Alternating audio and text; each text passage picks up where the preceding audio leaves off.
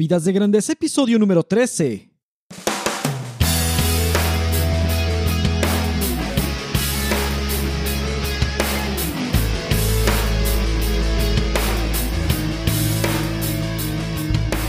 Hola, ¿qué tal, Nación de Grandeza? Mi nombre es Enrique Guajardo y esto es Vidas de Grandeza, el podcast dedicado a todos aquellos y aquellas que quieren dejar una marca en el universo viviendo y trabajando con propósito y pasión.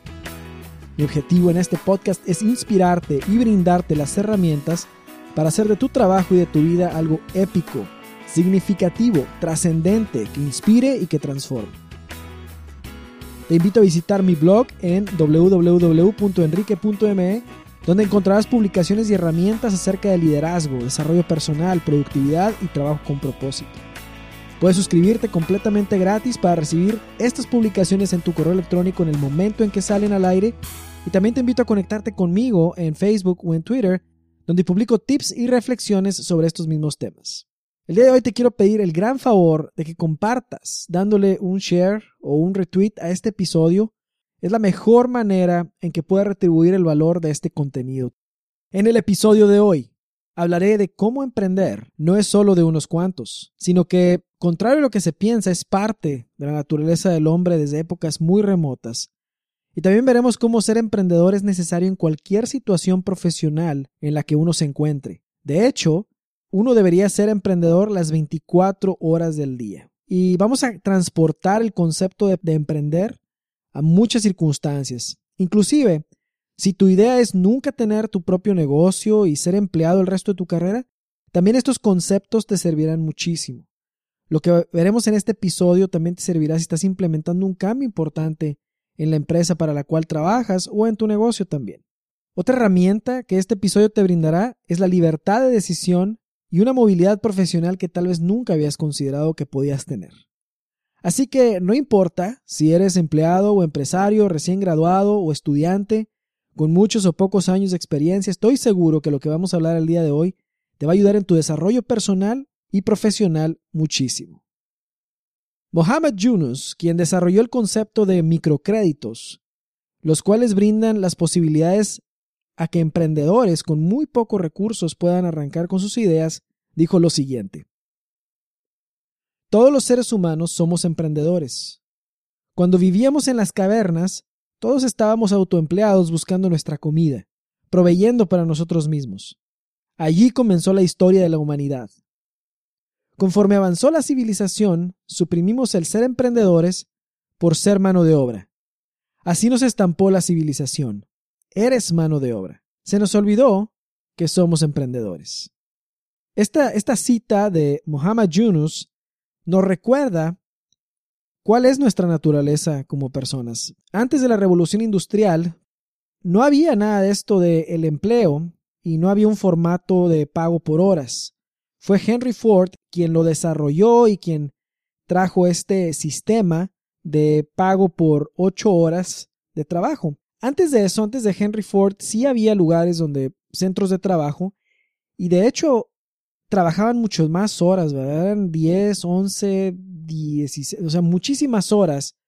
Y bueno, esto que hizo Henry Ford en realidad trajo un alivio a, a toda la fuerza trabajadora de la época porque empezó a verse un número reducido de horas y un salario de acuerdo a ese número de horas trabajado.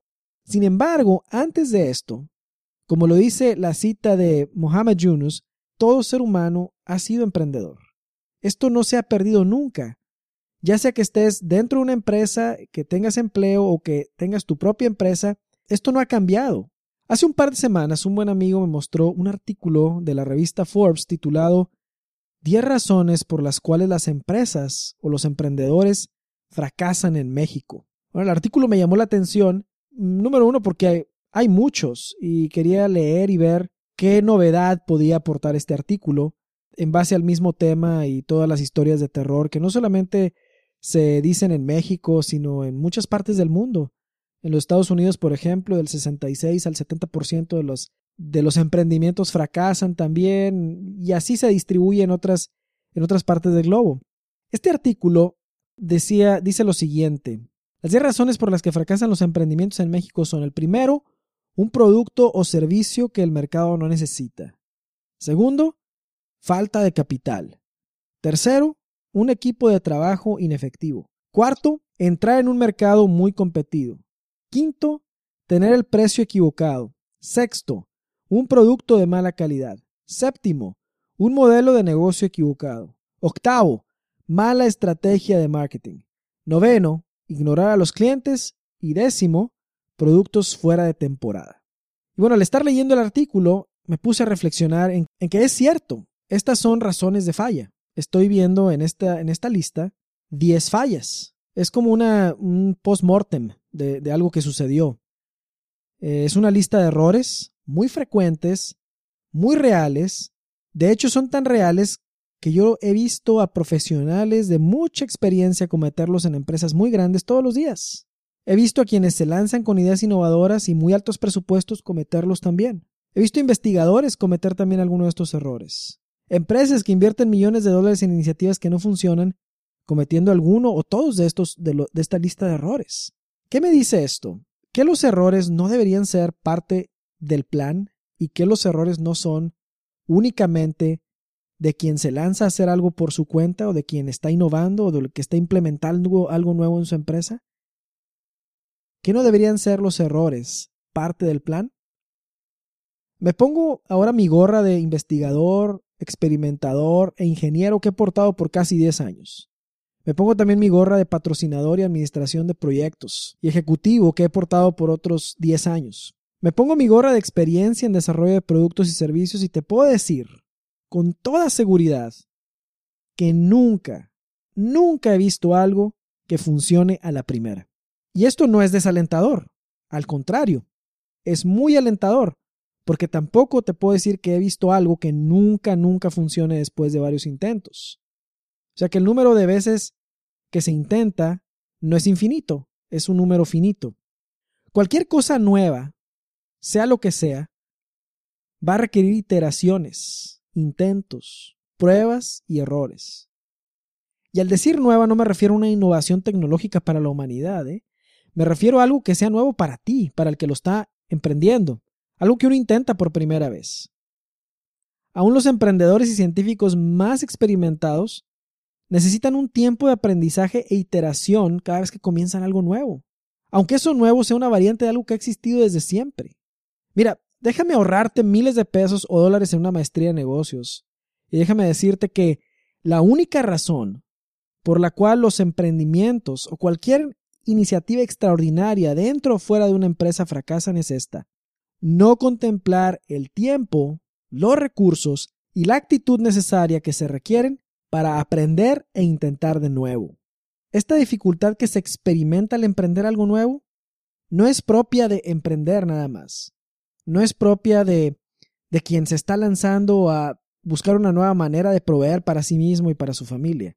Estos, estos 10 errores que vienen aquí son el pan diario de cada día de cualquiera que está implementando algo por primera vez o que está implementando algo que no conoce. Hay una historia muy ilustrativa en un libro del autor Napoleon Hill titulado Think and Grow Rich. Entrevista a un individuo llamado R.U. Darby. Durante la fiebre del oro en los Estados Unidos, el tío de Darby había encontrado una vena de oro eh, en Colorado. El tío de Darby adquiere un financiamiento para extraer enormes cantidades de oro y pensó que todo lo iba a poder pagar con todo el oro que sacaría de la, de la mina, donde había encontrado esta vena de oro. Pues al inicio las cosas iban muy bien y estaba obteniendo el oro, pero de repente la vena de oro desapareció. Y pese a muchos intentos y pidiendo más dinero, el cual consumían cada día en intentos fallidos, no pudieron encontrar la vena de oro de nuevo. El tío de Darby se dio por vencido y vendió toda la maquinaria a un ojalatero. El ojalatero, que tenía un poco más de recursos, no estaba muy convencido de que no hubiera oro en la mina y contrató a un ingeniero para que le diera una opinión experta. Los hallazgos fueron contundentes. La vena de oro que Darby y su tío habían estado buscando estaba tan solo a tres pies de donde habían decidido renunciar. ¿Existe una forma de pensar a la que en proyectos de gran escala llamamos la mentalidad del home run. Un home run es cuando en el béisbol de un solo batazo se saca la pelota del terreno de juego haciendo que el equipo anote una carrera instantáneamente.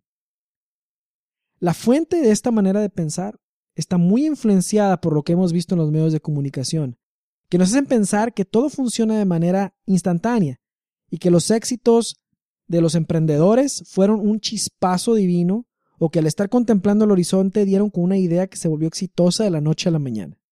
Estos argumentos sin duda hacen increíbles historias y ganan mucho rating para los noticieros porque tienen un sesgo mediático. Ahora bien, sin quitar el mérito de ninguno de los emprendedores o innovadores más sobresalientes de la historia, es una realidad, y lo puedes corroborar en sus biografías, que ninguno lo logró de la noche a la mañana, y a todos les tomó esforzarse y aprender de los errores. Las historias de éxito son como cuando hace erupción un volcán. Lleva años formándose y acumulando la energía que después se desborda en una erupción. Pero si llegamos al volcán el día que está haciendo erupción, vamos a pensar que los volcanes brotan de la noche a la mañana y hacen erupción al día siguiente. Y esto simplemente no es cierto, así no funciona. Darby y su tío se quedaron a tres pies de lograr su objetivo porque no contemplaron que iban a requerir de múltiples intentos más de los que habían pensado y aprender de sus errores para incorporar estos aprendizajes en nuevos intentos. Es de esperarse, la verdad es que es de esperarse, que nada funcione la primera. Y esto en vez de sorprendernos debe ser parte del plan de manera que haya recursos necesarios para hacer intentos suficientes que nos permitan llegar hasta el punto donde está lo que andamos buscando porque de lo contrario nos quedaremos cortos y alguien más se llevará la recompensa de nuestros esfuerzos como pasó en la historia de Darby que se quedó a tres pies de su objetivo. Simplemente se le acabó la pista o se le acabó la, los recursos para hacer intentos, pero de haber tenido un poquito más, hubiera llegado, lo hubiera logrado. Entonces, no es una verdad completa que nueve de cada diez fracasan en su negocio y no solo en México, esto es cierto a nivel mundial. Lo que sucede, efectivamente, nueve de cada diez fracasan, son fracasos reales, ya no continúan porque ya no tienen los recursos para intentar una variante de eso que no funcionó. Y lo que sucede es que no pusieron dentro de su plan las iteraciones necesarias para encontrarla. Su idea sí pudo haber funcionado, solo necesitaba un poco más de investigación o una variante. Pero cuando todos los recursos, cuando todo lo que uno puede hacer se pone en un solo intento, como quien dice, se ponen todos los huevos en una sola canasta, pues la falla ya no se puede recuperar.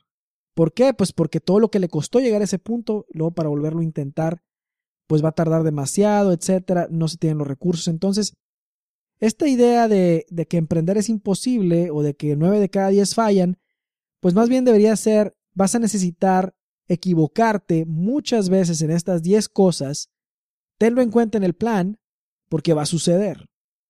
Pero lo mismo sucede para aquel que anda buscando empleo. También me pongo, me pongo ahora en, esta, en la situación de cuando se está buscando empleo, nadie lo encuentra a la primera. Y en sus ahorros debe contemplar seis meses o un año de búsqueda. No porque la persona no tenga habilidades y talentos o experiencia. No porque haya una crisis laboral increíble en su país, porque puede estar en un país de Latinoamérica o puede estar en los Estados Unidos o puede estar en Europa. El tiempo promedio para encontrar el empleo es casi semejante, seis meses. Entonces lo que estamos viendo ahí no es la, el problema del desempleo, lo que estamos viendo ahí es lo que tardan los candidatos y las empresas también en encontrarse mutuamente porque es un proceso también pues de estar haciendo iteraciones, porque no sucede la primera. Promocionarse, darse a conocer y ser valor, valorado toma su tiempo también. Ni siquiera los productos más innovadores y exitosos llegan a la mente del público antes de un buen tiempo de promoción. Hay muchísimos productos buenísimos, innovaciones tecnológicas increíbles que nadie conoce porque no fueron bien promocionadas.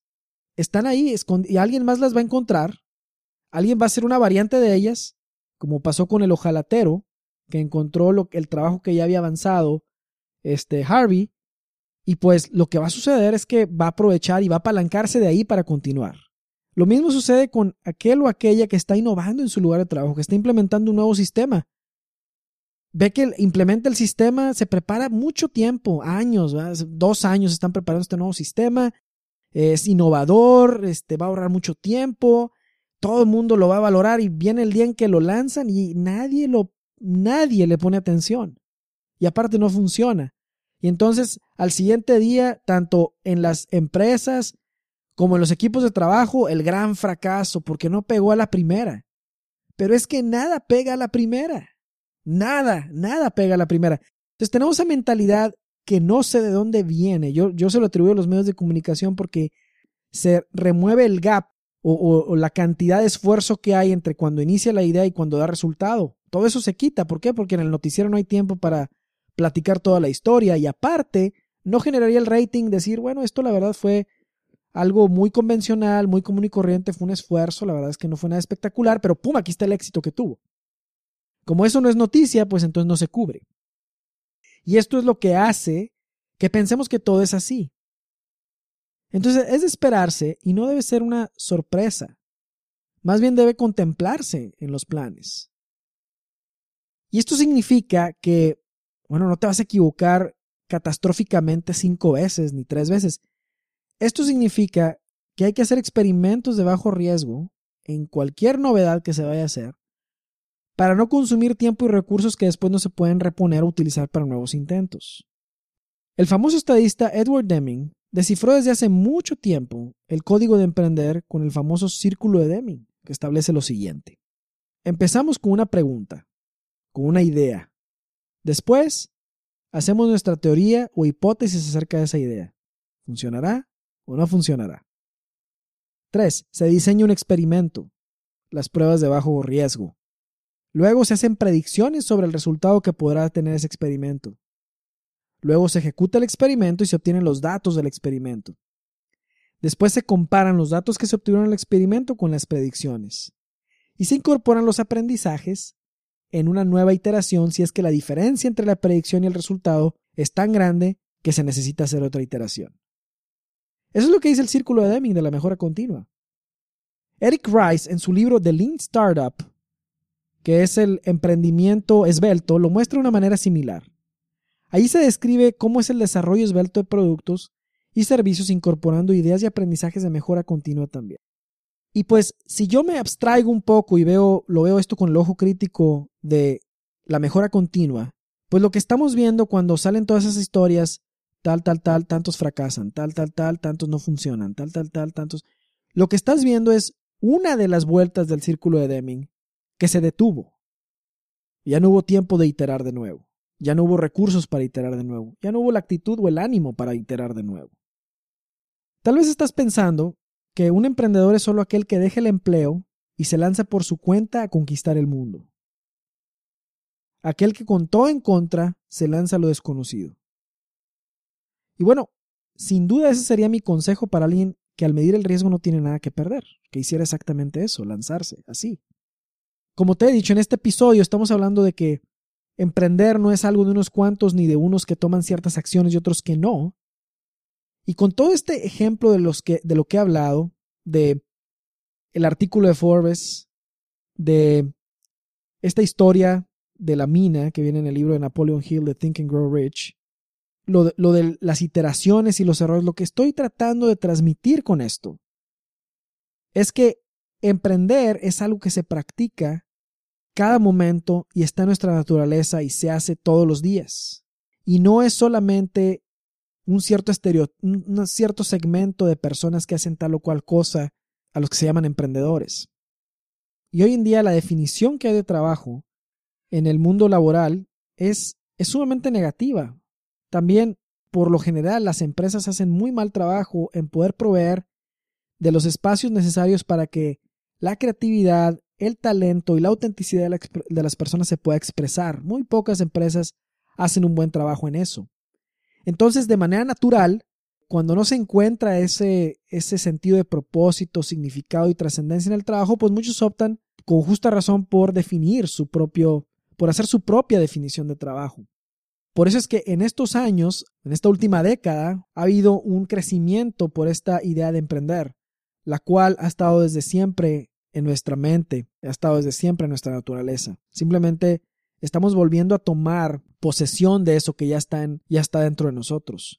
Y entonces, a lo que quiero ir es que emprender debe ser algo que practiquemos todo el tiempo y cada quien está en una circunstancia diferente para hacerlo de una manera diferente. Hay tantas realidades como te puedas imaginar. Hay recién graduados, hay con mucha experiencia en diferentes empresas, con varios años de experiencia bajo su cinturón. Unos están a mitad de carrera estudiando, otros no tienen estudios, otros con un empleo aparentemente estable, otros están desempleados, otros puede ser que su empleo actual no les guste, que la empresa para la que trabajan no les guste, Puede ser que estén muy felices en su trabajo, pero que estén buscando hacer un proyecto en paralelo. Puede ser que hayan dejado un empleo y estén, están em, emprendiendo algo. Puede ser que estén emprendiendo algo mientras tienen un empleo. Puede ser que después de buscar empleo y no encontrarlo hayan decidido emprender algo. Puede ser que tengan una iniciativa nueva que implementar en su trabajo actual. Y eso cuenta como que están emprendiendo, o más bien se le llama intraprendiendo. Puede ser que estén buscando una promoción y crecer en su trabajo. Es también una forma de emprender. Puede ser que se acabe de jubilar la persona y esté buscando cómo seguir activo, apalancar su, experiencia y reinventar su trabajo. Aunado todo esto, puede ser que la persona sea soltera o soltero. Puede ser que apenas esté iniciando su familia. Puede ser que tenga una familia numerosa. Puede ser que sea padre o madre de familia. Puede ser que ya sea abuelo o que viva con sus padres. Cada persona está en una situación diferente y la verdad es que puede emprender como se le pegue la gana. Y no solo es emprendedor aquel o aquella que quema las naves y sale a conquistar el mundo. De hecho, la mejor manera de emprender algo nuevo es mientras se tiene un empleo. Aquellos y aquellas en los que yo enfoco mi enseñanza es en quienes, teniendo un empleo y muchas responsabilidades y variables que administrar, como aquellas propias de la familia, se plantean la idea de hacer un proyecto en paralelo que pueda convertirse en un negocio, o aquellos que quieran mejorar profesionalmente aún en medio de muchas restricciones de tiempo y de recursos. La realidad es que el trabajo se lleva dentro de un contexto muy complejo, que es el contexto de la vida, y la vida es diferente para cada quien. Hay un concepto que se utiliza en administración de proyectos y lanzamiento de nuevos productos que se llama pista de vuelo. Usando la analogía de un avión que va a despegar, el avión puede tener todo lo necesario para despegar. Impulso, velocidad, condiciones favorables, pero si no tiene la pista suficiente para generar la fuerza de sustentación que lo eleve de la Tierra, para alcanzar la velocidad, para generar esta fuerza de sustentación, se va a estrellar, se le va a acabar la pista.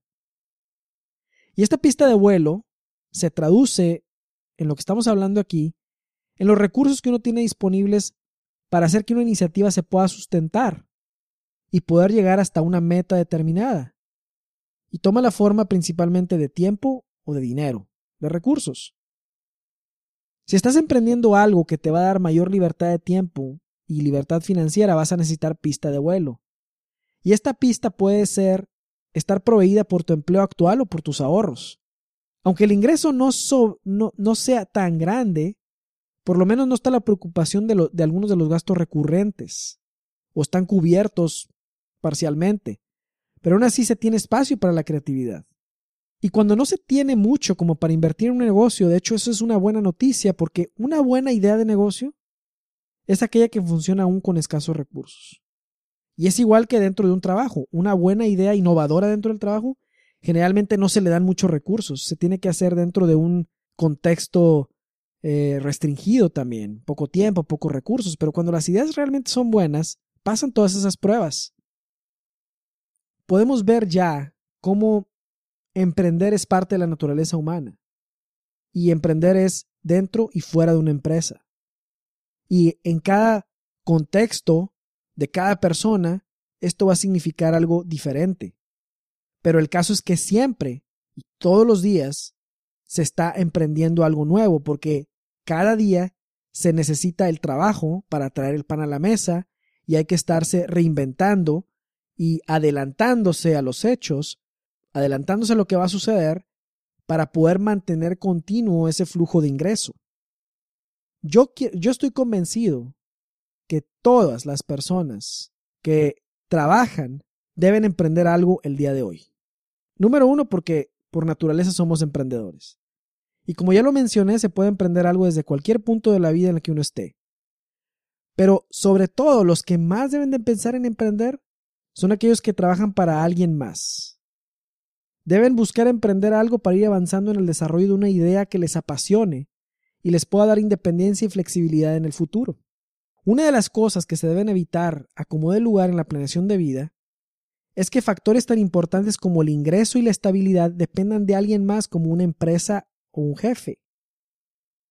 Esto es un buen plan a corto plazo. O sea, trabajar está muy bueno, trabajar para una empresa también es genial. Pero a largo plazo, el plan no es robusto, a menos de que te construyas una pista de vuelo, como ya dijimos, lo suficientemente grande, para que ante las variaciones que hay en la economía, en las empresas, en el estado de ánimo de un jefe, en tu desempeño y otras variables que van a estar ahí, tú puedas ser robusto a esa variación. Porque empleos van y empleos vienen. Es imposible saber cuánto va a durar un empleo. No importa quién seas ni qué puesto tengas, no lo puedes asegurar. Y desarrollar un proyecto en paralelo que se pueda convertir en un, en un negocio es una estrategia robusta y muy buena para evitar dolores de cabeza en el futuro. Esto es algo a lo que llamo un plan B de carrera, que se podría convertir en el plan A después de algunos experimentos de bajo costo y riesgo. No esperes jubilarte para hacer esto. No pienses que es para unos cuantos. Siempre hay una manera y una forma de emprender a la medida de las circunstancias de cada persona, y hay una estrategia para hacerlo. Este ejercicio de emprender es muy estratégico también porque ayuda a superarte en tu trabajo actual. Todos somos emprendedores. Esos estigmas de que el emprendedor es el que se ha lanzado solo contra el mundo han pasado de moda y casi nadie lo hace así.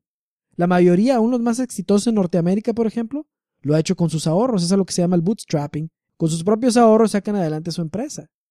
Si ya vimos que empezar algo nuevo, ya sea la búsqueda de un nuevo trabajo o emprender algo, requiere tiempo de iterar, el mejor momento para hacerlo es cuando todas las otras variables están bajo control y es cuando se tiene un empleo o cuando se tiene un ingreso seguro por otra empresa que tienes, lo que sea. Estás en un punto de estabilidad y es ahí cuando puedes estar en un espacio más creativo. Es cuando puedes estar ideando qué puedo hacer si hago esto, qué puedo hacer si hago aquello. Esto le pasa al que ya tiene su empresa, al que ya tiene asegurado su producto o servicio que le está dando ingresos. Tiene que pensar que tiene que tener un plan de largo plazo para ver cómo va a ser sustentable en el largo plazo esto, porque no puede ser que todo permanezca igual para siempre. Sí, al que tiene un producto que fue muy exitoso, tiene que pensar ya en el segundo o en el tercero desde antes. ¿Por qué? Porque ese producto probablemente no sea exitoso para siempre. Ya hay variantes, entonces esta mentalidad de estar en la zona de confort pensando todo está bien, no me muevo, todo está bien, no hay que hacer nada, están las aguas tranquilas, no hagan nada, es una estrategia muy poco inteligente y peligrosa y que luego da muchos dolores de cabeza es que la abdominal se tiene que hacer precisamente cuando solo es la abdominal la que tienes que estar haciendo. Duele, pero solo estás haciendo eso. Pero si le agregas las otras variables, el hacer más de lo necesario, el hacer un extra para sacar ideas, el sacar la creatividad, va a ser muy complicado. Ahora, que hay quien lo ha logrado después de que se queda sin un trabajo o que tiene una deuda increíble, ha podido lograr sacar adelante un negocio o ha podido encontrar otro empleo, sí lo ha hecho, pero estoy seguro que si le preguntas si le hubiera gustado hacerlo de otra manera, diría que sí.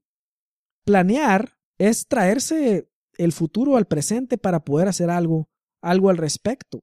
Puedo anticipar las cosas que van a suceder y ahorita, en este momento, en esta circunstancia en la que estoy, puedo hacer algo al respecto.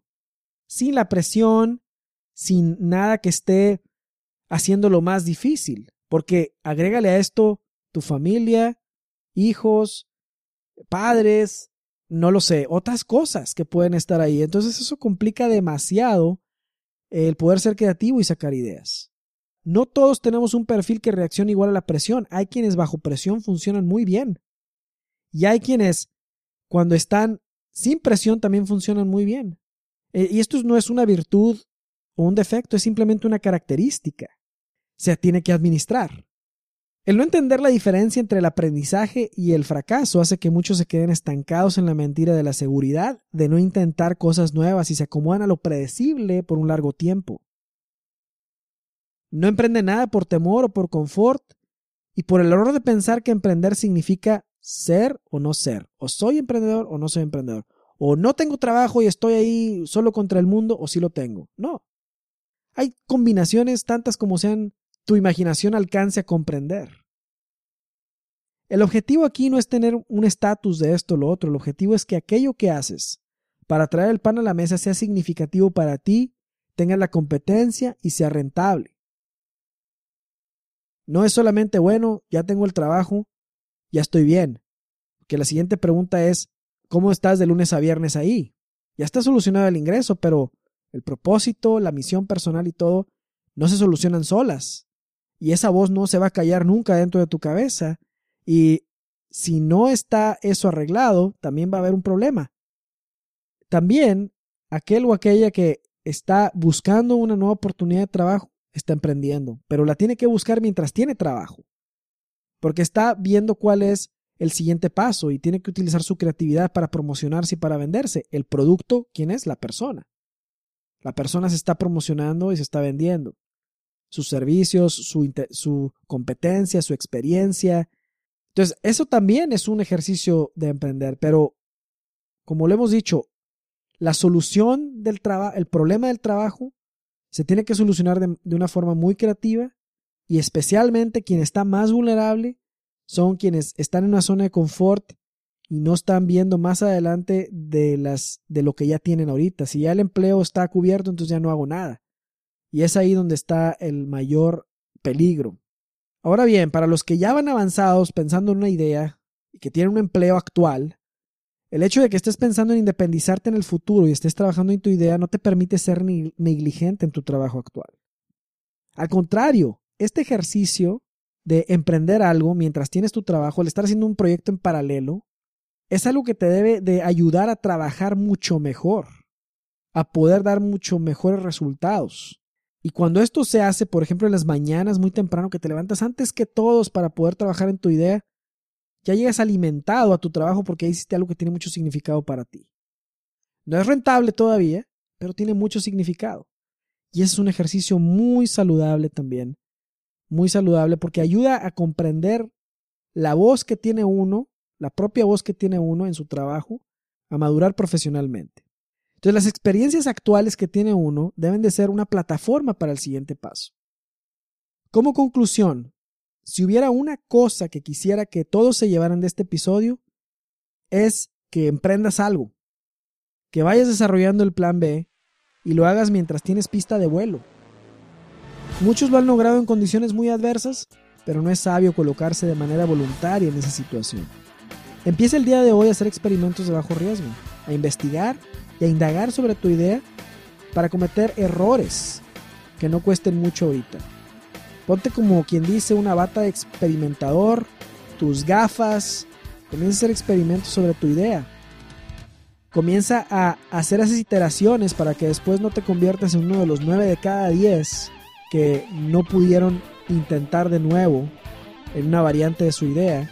Que no te pase lo que le pasó a Darby, que se quedó tres pies corto de encontrar precisamente lo que andaba buscando. Hemos llegado al final de este episodio.